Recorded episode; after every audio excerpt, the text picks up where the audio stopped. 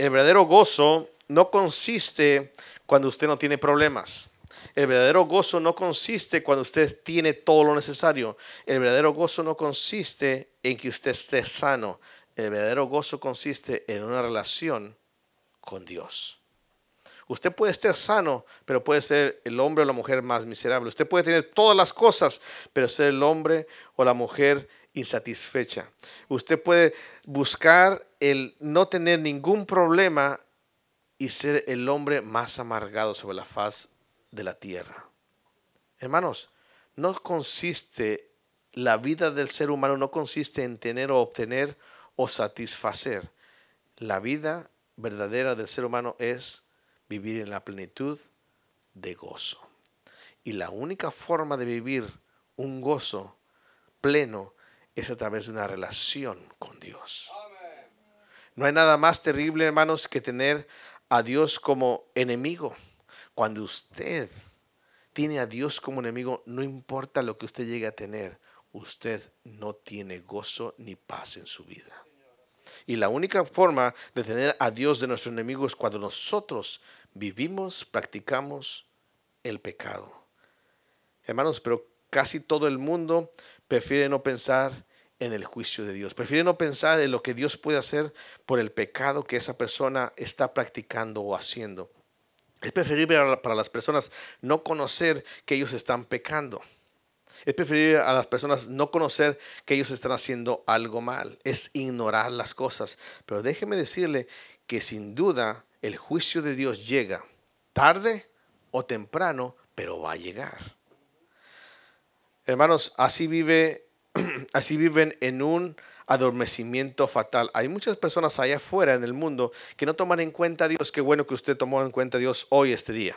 Y está en la casa de Dios, buscando hacer la voluntad de Él y buscando que nosotros, que Él nos ayude a cambiar nuestras vidas. Hay muchas personas afuera de la iglesia que están buscando simplemente satisfacerse y no encuentran la satisfacción ni el gozo en sus almas. Y simplemente están dormidos en un adormecimiento, vaya la redundancia, fatal, que los va a llevar a la muerte espiritual o la muerte en vida. Estas personas, hermanos, no reconocen que Dios les ama y Dios quiere tener una relación con ellos. Dios quiere traerles gozo a su vida. Yo espero que en esta mañana usted pueda entender que lo único que Dios quiere no es quitar las cosas que a usted le gustan. Lo único que Dios quiere es hacerle feliz. Ese es el todo del hombre. El capítulo 32 y el capítulo número 6 y el capítulo 51 son, fueron salmos escritos por David. David fue un hombre pecador un hombre que luchó por hacer lo que es correcto. Y sin embargo, en sus altas y bajas buscaba siempre a Dios. Era un hombre sensible al corazón de Dios. Era un hombre que abría el corazón y decía que era un miserable. ¿Por qué? Porque él también había pecado. El rey de Israel pecó. El rey de Israel pecó. El siervo de Dios pecó. Y es cuando él escribe el Salmo 6, Salmo, número 32 y Salmo número 51. Y dice el Salmo 32, versículo 1, bienaventurado, bienaventurado. La palabra bienaventurado es inmensamente feliz. La felicidad. La felicidad. Dice, bienaventurado aquel cuya transgresión ha sido qué?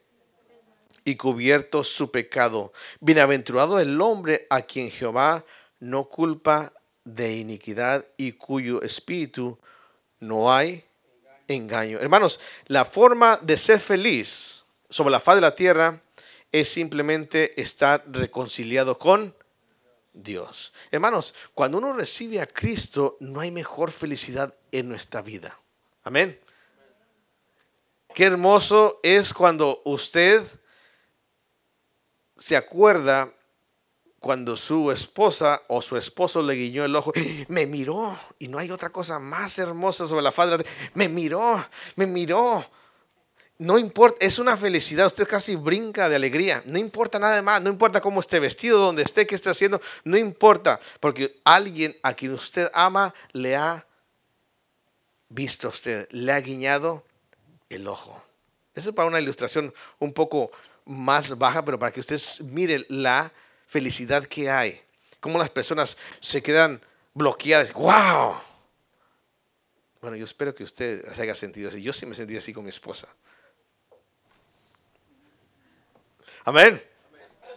Cuando Dios, usted tiene paz con Dios, usted viene a ser el hombre o la mujer más feliz sobre la faz de la tierra. Aquí hay ciertas cosas. David había pecado. Recuerden en, en 2 Samuel capítulo 11 que él había tomado a quién? A Betsabé.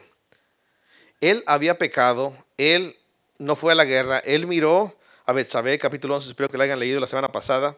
Y él la codició, él vino, la trajo, durmió con ella y ella quedó embarazada. Entonces mandó traer a Urias y lo trajo para, para que él durmiera con ella y así tapar su pecado. Pero él no pudo, el, el, Urias se quedó ahí a la puerta del, del, palacio, no fue a dormir con su esposa, porque le dijo, no, ¿cómo voy a estar yo durmiendo mientras mis hermanos están en la guerra? Y total, al último Urias el rey David manda una carta, dice, pon a Urias Eteo enfrente. Y él la lleva, lleva su misma sentencia de muerte. El capitán del ejército pone a Urias enfrente y cuando vino lo recio de la batalla, ellos se hicieron para atrás y Urias qué? Fue muerto. Ese es el pecado de David. Es un pecado de un hombre conforme al corazón de Dios. Y cuando Él es perdonado, Él puede escribir este salmo. Y dice, bienaventurado aquel cuya transgresión ha sido qué? Perdonada. Vamos ahí a 2 de Samuel capítulo 11, por favor. 2 de Samuel capítulo 11.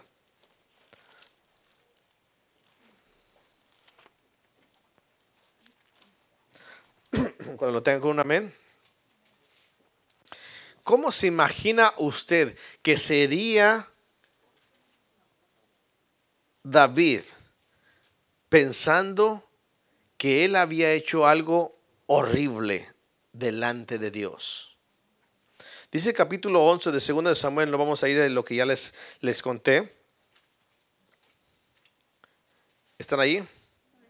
Versículo 15. Y escribió en la carta diciendo, Pon, poned a Urias frente, al frente en lo más recio de la batalla y retiraos de él para que sea que y muera. No solamente había tomado una mujer que no era de, él, no solamente él había ah, ah, ah, fornicado, no solamente eh, él estaba cubriendo su pecado, sino que ahora iba a ser un homicida. Iba a matar a quién? A alguien. Dice, así fue cuando Joab sitió la ciudad, puso a Urias en el lugar donde salía, que estaban los hombres más valientes, y saliendo luego los de la ciudad, pelearon contra Joab y cayeron algunos, algunos del ejército de los siervos de David, y murió también que Urias. Imagínense, le quitó la esposa, la embarazó, quiso tapar su pecado y ahora es un asesino. Déjeme decirle que durante ese tiempo yo me imagino que David era el más miserable. Podía tener el reino, podía ordenar, podía hacer todas las cosas que él quisiera hacer. Él era el rey de Israel. Pero ¿sabe qué? No tenía paz ni gozo dentro de sí. Y esa es la forma, hermanos, como cuando nosotros cubrimos nuestro pecado. Cuando nosotros, cualquier pecado que sea, usted por más que lo cubra, usted por más dice, ya se murió, muerto el perro, se acabó la ya, nadie va a saber, ya todo está bien. Pero déjeme decirle que dentro de él había algo que le hablaba. Le decía, ¿sabes qué? Eres un pecador. Eres un asesino. Eres un fornicario. Dice el versículo 18, entonces envió Joab e hizo saber a David todos los asuntos de la guerra. Y déjeme decirle de una vez, hermanos, cuando usted encubre su pecado, nada le satisface.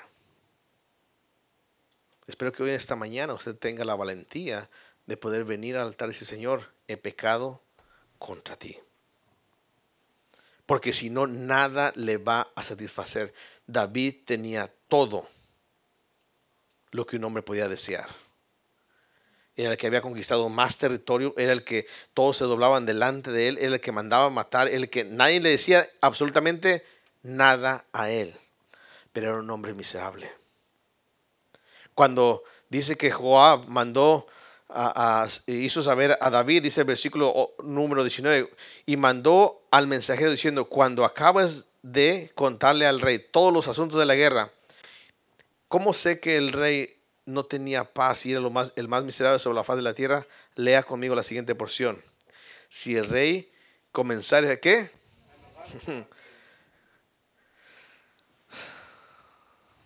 Hermanos, qué triste es encubrir el pecado. Es lo peor que una persona puede hacer, es lo más miserable. Y hoy esta mañana Dios te está hablando diciendo, ¿sabes qué? Confiesa tu pecado. Bienaventurado, bienaventurado el hombre que confiesa su pecado. Dice en el Salmo 32, bienaventurado aquel cuya transgresión ha sido qué? Perdonada. ¿Y cubierto qué? Su pecado. Déjeme decirle, Salmo, mismo Salmo 32, escrito por David, nos dice, dice, versículo 3, ¿están ahí? Mientras callé, ¿qué cayó? El pecado. Mientras lo cubrió, mientras dijo, me salí con la mía, mientras dijo, nadie sabe, ¿qué pasó? Se envejecieron mis huesos. Yo no, yo no entiendo, bueno, ah, ya estoy empezando a entender, pero ¿cómo se envejecen los huesos? ¿Todo duele, hermanos? Todo, ay, porque no, no oh, todo duele. Si le apagan el aire, le duele. Si le prenden el aire, duele. Si le apagan la luz, le duele. Todo le molesta. ¿Sabes qué? Eso habla de una persona insatisfecha, una persona que tiene pecado, una persona que cubre su pecado. Mientras callé, se envejecieron qué? En mi gemir todo el día. ¿Ha visto una persona que queja? ¿Cómo? No, está, ¿cómo se queja? No, no, no, hombre, no. Todo negativo. Pecado, pecado, pecado. Hermanos, déjeme decirle, dice, mientras cayese envejecieron mis huesos en mi gemir todo el día, nada satisface. David estaba, no estaba en la guerra, David estaba descansando, David estaba en el palacio, David ordenaba, David hacía y deshacía. Pero ¿sabe qué? ¿Cómo se sentía? El más miserable. Hasta se enojaba. Y si el rey se empieza a enojar, dile que, que hicimos como él quiso, pusimos a, a Urias enfrente y murió. Dice el versículo número 4, porque de día y de noche, ¿qué? Y déjeme decirle que si usted está en pecado, usted vive en pecado y usted consciente del pecado, usted está en contra de Dios y Dios es su enemigo. Y la mano de Dios está en contra de... Hermanos, no es fácil ser, es estar en contra de Dios. ¿Quién podrá vencer a Dios? Nobody. Nobody. Nadie puede vencer. No, voy a salir con la mía como quiera. Ellos no ven, dice que los ojos de Dios contemplan qué? Toda la tierra. Dice, ¿a dónde huiré de su presencia? Si, subiera a los montes y bajara, si me escondiera debajo de las peñas, dice, ahí estás qué? Tú, joven, lo que tú llegues a hacer dentro del closet, dentro de tu cuarto en oscuras, eso Dios lo sabe. No pienses que Dios no sabe. Y sabes qué, por eso estás como estás. Por eso el joven que empieza a experimentar ciertos tipos de comportamiento, rebelión, ¿sabes qué? Rebelión es qué? Pecado. No, yo no quiero. No quiero ir por el lado de ese, ah, no, no, no se van a enojar los jóvenes. ¿Por qué el joven? Porque está despertando, está conociendo pecados, está experimentando pecados. Y sabes que no quiere que nadie le diga lo que tiene que hacer porque le, le está gustando el pecar. Mientras callé, envejecieron mis huesos en mi gemir todo el día, porque de día y de noche se agravó sobre mí tu mano. Se volvió la juventud, lo más hermoso de una flor que está abriendo. ¿En qué? En una flor marchita, una flor que está toda deshojada, toda pálida, sin color. ¿Usted se imagina una joven de esa forma? ¿Un joven de esa forma? Papá, mamá, ¿tú te imaginas tú de esa forma? Qué triste, hermanos, es que a veces nuestro pecado nos vuelve nuestro verdor en sequedad. En sequedad dice de verano. Un verano fuerte, un sol abrasador, un sol que consume. Hermanos, el pecado simplemente, hermanos, trae la desdicha y la perdición de nuestra propia vida y estamos desperdiciando nuestra vida. Qué hermoso es confesar nuestros pecados y apartarnos. Qué hermoso es vivir, tener paz para con Dios, tener gozo de Dios, tener una vida que nos pueda, podamos disfrutar. Hermanos, Dios no nos puso aquí en esta vida para sufrir. Nos puso para qué? Para que nosotros pudiéramos glorificar su nombre a través de nuestra vida y poder ser felices haciéndolo. Hermanos, a veces yo me pongo a pensar, ¿por qué es- no me gusta ir a las cosas de Dios? A veces veo las caras en, la iglesia que están y se levantan y, no están a gusto. ¿Sabes qué es? Pecado. Pecado. Dice la palabra de Dios, me dice, a la casa de Jehová que iremos. Hay gozo y plenitud de gozo en el Señor. Hermanos, dice que se envejecieron sus huesos en mi gemir todo el día, porque de día y de noche se agravó sobre mí, se volvió mi verdor en qué? En sequedades. Volviendo a segunda de Samuel, hermanos, no pierdan ahí segunda de Samuel. El rey había, sido- eh, eh, había embrazado, había ah, cometido adulterio o fornicación, había hecho asesino y dice que se comenzase a enojar y había perdido su temperamento. Pero dice él, eh, sigue, sigue diciendo que después de que ah, Urias fue muerto y David le dijo al mensajero para que no se sintiera mal el capitán Joab, dice el versículo 25, David dijo al mensajero, así dirás a Joab, no tenga pesar por esto porque la espada que consume, ahora uno, ahora quién, otro, refuerza tu ataque contra la ciudad, haz que la rindas y tú aliéntate. En pocas palabras, ¿sabes qué? No te preocupes, ya se murió, está bien. Pero él estaba envejeciendo, su verdor se había vuelto en sequedad. Dice el versículo 26, oyendo la mujer de Urias que su marido Urias era muerto, ¿hizo qué? Y pasado el luto, envió David y la trajo a qué? No quitaba el dedo del renglón. Y fue ella su mujer y le dio a luz ¿qué? Mas esto que David había hecho fue desagradable ante los ojos de Dios. Déjame decirte que el pecado es desagradable delante de los ojos de Dios. Cualquiera que sea tu pecado es desagradable. No hay pecados más grandes y pecados más chicos. Todo es pecado mientras David estaba ahí y tomó a la mujer y le dio a luz. Imagínense esos nueve meses que estuvieron allí y ay, sí, ay, este, pues tu esposo se murió, qué pobrecito, y esto, ahora yo voy a ser padre para tu hijo. Y sí, pues era su padre, no era otro, era su padre. todo ese tiempo. Y después vemos a Natán.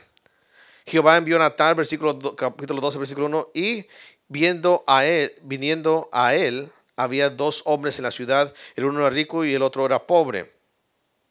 Él, Natán le dijo que había dos hombres y habla acerca de le quitó la corderita y que él no quiso tomar de las suyas. Dice el versículo 4, y vino uno de los caminos del hombre rico y este no quiso tomar de sus ovejas y de las vacas para guisar por el caminante que había venido a él, sino que tomó la oveja de aquel hombre pobre y la preparó para que, que aquel para que aquel que había venido a él. Entonces versículo 5 dice, entonces se encendió el furor de David en gran manera contra aquel hombre y dijo Natán, vive Jehová, que el que tal hizo es digno de qué? Déjame decirte que un pecador no deja de juzgar a los demás.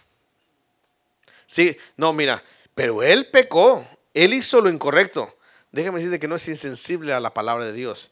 Él sabe cuando una persona ha hecho mal, pero el problema es que no se ve qué a uno mismo.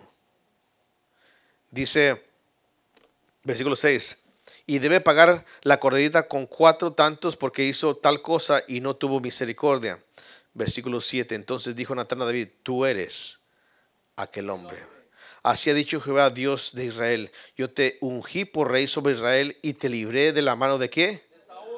Y te di la casa de tu Señor y las mujeres de tu Señor en tu seno. Además te di la casa de Israel y de Judá. Y si eso fuera poco, te habría añadido qué? Mucho más. déjeme decirte que la felicidad no se encuentra en las posesiones. La felicidad, el gozo se puede perder rápidamente cuando uno cae en pecado. Y qué triste, hermanos, es que a veces nosotros, por no confesar nuestros pecados, nos limitemos a no ser felices y tener gozo dentro de nuestras vidas. ¿Sabes por qué? Porque quieres tú obtener la felicidad a través de muchas cosas a tu alrededor. No importa que te lleven a pecar. No importa que te lleven a pecar. Dice versículo 9, el pecador es aquel que no toma en cuenta a Dios. Dice, ¿por, ¿por qué? Pues tuviste en poco que la palabra de Jehová. Hermano, yo espero que no tomes en poco la palabra de Dios y que tú realmente entiendas lo que Dios dice que es pecado. Es pecado y lo debes de confesar. Haciendo lo malo delante de, los, de sus ojos, a te oriste esa espada y tomaste por mujer a su, a su mujer y a él lo tomaste con la espada de los hijos de Amón, por lo cual ahora no se apartará jamás de tu casa que por cuanto me menospreciaste y tomaste la mujer de Urias Eteo para que fuese qué? O sea, pecado tras pecado y no le importó lo que Dios le había dicho y le había ordenado que no hiciera. Dice versículo número 11, así ha dicho Jehová, he aquí yo haré levantar el mal sobre ti de tu misma y tomaré tus mujeres delante de tus ojos y, y las daré a tu prójimo, el cual yacerá con tu mujer a la vista del sol. Y, relativamente, hermanos, así fue. Usted puede leer su propio hijo con sus propias mujeres de David. Dice, porque tú, versículo 12. Déjame decirte que aunque lo hagas en secreto, Dios lo ve. Nadie se dio cuenta, pastor. No, no, hombre. Me salí con la. Dios te vio, hijo. Porque tú lo hiciste en secreto. Mas yo haré esto delante de todo Israel. Y apenas qué. wow. Y así fue. Dice que hasta el 11 durmió con las mujeres de David a plena luz del día sobre su terrado. Versículo 13. Entonces dijo David a Natán, pequé. contra Jehová. Cuando uno, hermanos, es convencido, cuando el Espíritu te habla que tú estás en pecado, debes de confesarlo. Debes apartarte. Debes de pedir a Dios misericordia. La misericordia es, es, lo, es que Dios no te da lo que tú realmente te mereces por lo que tú has hecho. Esa es la misericordia. Señor, ten misericordia de mí, que soy pecador. David dijo, pequé. Y dice, y Natán dijo a David, ¿qué? ¿Qué dijo? También Jehová ha remitido qué? No morirás. En pocas palabras, él te ha qué? Perdonado. Salmos 32, hermanos. Salmos 32. Ustedes hablan mucho, por eso no me dejan ventajar bastante. Cuando David dice bienaventurado, cuando David dice bienaventurado, aquel cuya transgresión ha sido qué? Y cubierto su pecado. Hermanos, hay tres cosas aquí que señalan el pecado. La primera es transgresión. La palabra transgresión es pecha, es rebelión. Es cuando una persona se hace rebelde de Dios. No sabes que Dios no me importa lo que tú me has dicho, yo lo voy a qué? Hacer. Dice, bienaventurado aquel cuya rebelión o transgresión ha sido qué? ¿Sabes qué es la palabra perdón? La palabra perdón es decidir olvidar. Dios decide olvidar tu rebelión. Cuando tú vienes y dices, Señor, perdóname, ten misericordia, perdóname por mi pecado. Dios decide, ¿sabes qué, hijo? Te perdono yo decidí olvidar qué? Tu pecado. No es que cuando usted dice, yo perdono, pero ¿qué? Usted no está perdonando. Porque usted debería qué? De tratar de olvidar. Perdonar, ¿sabes qué? Lo que a ti te tocaba, que te iba a dar una buena tunda, hijo, te voy a perdonar. Te voy a quitar ese castigo. Pero a veces dices, no, y siempre lo seguimos, ¿qué? Cantando. ¿Te acuerdas? Y, dijiste, y, te Eso no es perdón. El perdón es decidir qué? Olvidar. olvidar. Dios decide olvidar la rebelión. Dice, y cubierto qué? Su pecado. El pecado es como una mancha, hermanos. La palabra pecado es hatam y es un error al blanco. Es como cuando usted, eh, ahora este, que estamos este, practicando eh, tiro al blanco. Es como cuando uno dice, ¿qué es pecado? Es errar al blanco. Es como decir, ahí está el target y en vez de pegarle al menos centro, lo pego a un costado. Y usted trata de qué? De cubrir que usted no hizo absolutamente nada. Esa es la palabra. Dice, ¿y cubierto qué? Su pecado. Dice, bienaventurado el hombre a quien Jehová qué? No culpa de qué? de iniquidad. En pocas palabras, no le va a sacar que le debe a él o se ha puesto mal con él. Hay tres cosas importantes en, ese, en esos dos versículos. Primera cosa, rebelión. Segunda cosa, pecado. Y la, la tercera cosa es iniquidad o culpa o maldad. ¿Sabes que Cuando Dios te perdona, no tienes que más tú tener la culpa de lo que tú has hecho. Porque Dios te ha perdonado. La felicidad consiste, hermanos. ¿Por qué David pudo decir, gloria a Dios, bienaventurado el hombre, aquel cuya tradición ha sido qué? Perdonado y cubierto su pecado. Bienaventurado el hombre a quien Jehová no culpa de qué? De iniquidad. Su hijo fue muerto.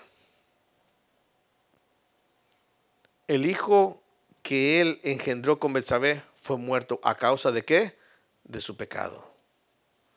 Pero ¿sabes qué? Si seguimos leyendo ahí, ustedes terminen de leerlo, dice que estuvo orando delante de Dios para que Él dijera, dejara permitir que el niño viviera. Y como el niño no vivió, porque Dios dijo, va a morir a causa de tu pecado. Dice que cuando pasó el día y fue muerto el niño, se levantó, se ungió, se lavó y se fue feliz. ¿Por qué? Porque Dios le había perdonado. Por eso dice bienaventurado inmensamente que feliz aquella, aquellos cuya transgresión han sido qué? Perdonados. Dice el versículo 5, mi pecado te declaré. ¿Y qué? Hermano, déjame decirte, cuando tú vienes a pedir perdón, tienes que, tienes que pedirle perdón a Dios y no cubrir tu pecado. Porque muchas personas se engañan diciendo, no, no, yo no tengo pecado. Dice 1 de Juan 1.7, el que dice que no tiene pecado, ¿qué es? Mentiroso. Todos tenemos pecado. No, no, yo, yo, ¿por qué tengo que pasar? Ya los pecados, mira, ese peca más que yo. No, sí, pero tú también tienes que pecado. Dice el versículo 2, la última parte, cuyo espíritu no hay que engaño. Porque hay muchas personas que se engañan a sí mismos diciendo que no tienen pecado. No, pastor, yo le echo ganas, yo estoy bien, yo no soy como David que mandé matar, yo no soy adúltero, yo no soy fornicario. No, no, pastor, yo no, yo no llego a tanto, pero eres ladrón, eres mentiroso.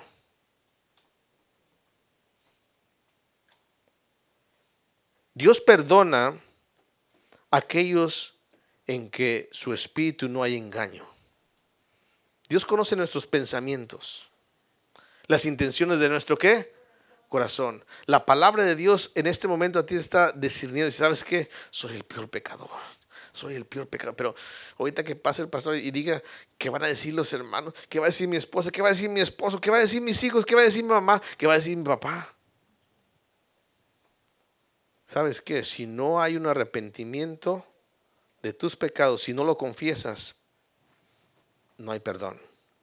Mi pecado te declaré, de versículo 5, y no encubrí mi iniquidad. Dije, confesaré, ¿qué? Mis transgresiones, mis rebeliones a Jehová. ¿Y tú qué? La maldad de mi pecado. La única forma, hermanos, para nosotros tener gozo y felicidad en nuestra vida, ¿sabes cuál es? Confesando nuestro pecado. Confesando nuestro pecado. Dice el versículo número 6. Por esto, por esto, orará a ti todo santo en él, tiempo en que pueda ser que. Déjame explicarte este versículo. David fue hallado a tiempo. David fue hallado porque él escuchó al profeta que Natán. Ese eres tú. Oh, sí soy yo. Yo tomé a Betsabé. Sí, yo maté, sí, yo hice lo malo, sí, soy un miserable. Y dice Natán, Dios te ha perdonado. Cuando uno reconoce, hermanos, el pecado, Dios perdona. Y cuando uno ora delante de Dios, mientras pueda ser hallado, hoy puede ser el día que sea el último día para que Dios te esté dando gracia, arrepentirte de tu pecado. Porque si no te arrepientes, mañana posiblemente vendrá juicio sobre ti. Porque dice la palabra de Dios en el versículo número 6, ciertamente en la inundación de muchas aguas no llegará estas a él. ¿Por qué? Porque al que Dios haga juicio, tú no te preocupes por el vecino, tú no te preocupes por la persona que está a tu lado, tú preocúpate por ti mismo. No tienes que confesarle el pecado a todo el mundo, confiésaselo al único que lo puede perdonar, a Dios. Porque hoy es el tiempo para que tú lo puedas encontrar. Quizás mañana sea too late. Y Dios te haga el juicio. Dice versículo 8, te haré entender y te enseñaré el camino en que debes que. Cuando tú vienes, hermano, déjame decirte, cuando tú confiesas tu pecado, Voy a ir rápido. Cuando tú confiesas tu pecado y dices, Señor, soy pecador, he hecho esto, Señor, ayúdame, Señor, ¿qué puedo hacer, Señor? Él no te deja solo. No es como que vengas aquí y digas, Señor, perdóname, ya me voy y no sé qué hacer. ¿Sabes qué? Él te enseña lo que debes de hacer. Te haré entender. ¿Y qué? El camino en que debes que andar. ¿Sabes qué?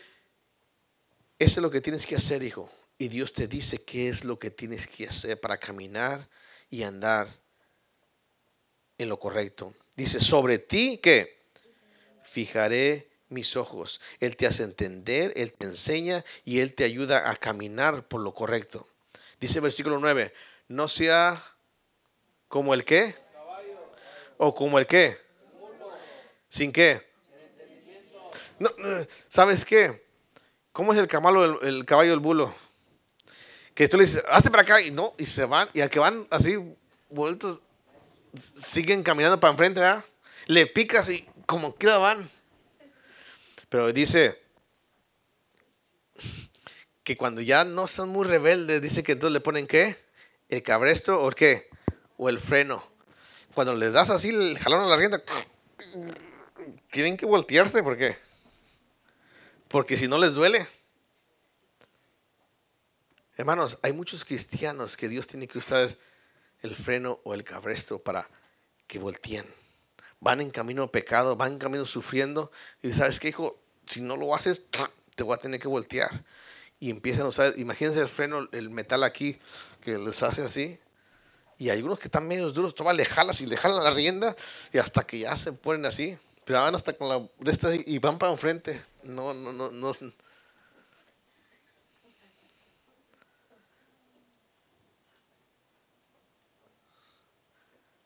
Dos versículos más y terminamos, hermanos. Muchos dolores, y subraya eso, muchos dolores habrá sobre el impío. ¿Quién es el impío? El pecador.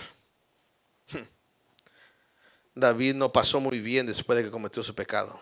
David trató de cubrir el pecado e hizo otro pecado más grande. David se hizo desentendido y David hasta que no le llegó el profeta y le habló de la palabra de Dios. Muchos dolores habrá para el impío, mas el que espera en Jehová le rodeará qué? La misericordia. Versículo 11, alegraos en Jehová, gozaos justos y cantar con júbilo todos vosotros los rectos de qué? ¿Quieres estar alegre? Confiesa tu pecado. ¿Quieres vivir con gozo? Confiesa tu pecado, apártate y vive como Dios te enseña. ¿Quieres cantar con gozo? Hermanos, qué hermoso es cantar con gozo. Cuando una iglesia no canta muy bien, ¿sabes qué? Cuidado porque andan menos pecadores, ¿ya? Ande gozo. Que, grande gozo hay en mi alma hoy, porque Cristo me salvó. Pero, Cristo me salvó. Qué triste, qué miserables somos. Cante con gozo, hermanos. Viva con gozo. Viva alegre. Y la única fórmula para hacerlo es confesar su pecado y apartarse. Encuentre la misericordia antes de que venga el juicio sobre usted.